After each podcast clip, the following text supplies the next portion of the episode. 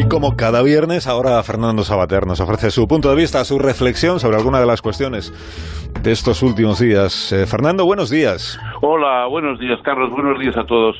Eh, bueno, ayer la, la, vicepresidenta Carmen Calvo mm, eh, habló ante la Asociación de Periodistas Europeos y, bueno, dijo algunas cosas interesantes. Dijo que eh, en fin, por encima de, de, los de otros intereses, pues eh, hay valores como por ejemplo la educación. Ella se refirió concretamente diciendo que por encima de los mm, de los derechos de los medios de comunicación y de quienes asumen responsabilidades políticas está la viabilidad del modelo educativo. Bueno, viabilidad supongo será viabilidad o inviolabilidad, pero en fin, eh, la idea está clara que la educación es uno de esos valores a preservar de fake news y de manipulaciones de, otro orden, lo cual contradice la, declaración reciente de la ministra de Educación, precisamente eh, de Isabel Cela, cuando decía que no se, que el informe de la alta inspección sobre los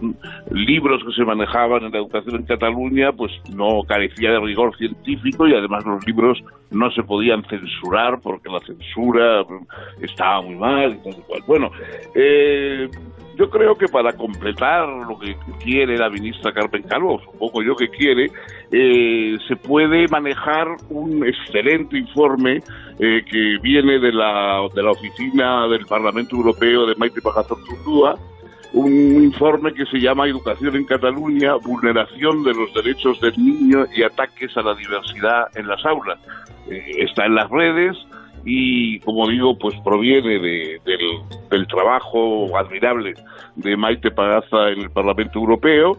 Eh, y allí se habla pues de la, del adoctrinamiento, de la violación de los derechos del niño en Cataluña, de la implantación de un sistema que abandona la enseñanza de la lectoescritura en lengua materna para los castellano parlantes, de, y de la presión que, que ya se ve en torno al 1 de octubre. En fin, creo que una serie de temas muy interesantes para eh, defender esa inviolabilidad de la educación que reclamaba Carmen Calvo en, ante, los, en, ante los periodistas europeos.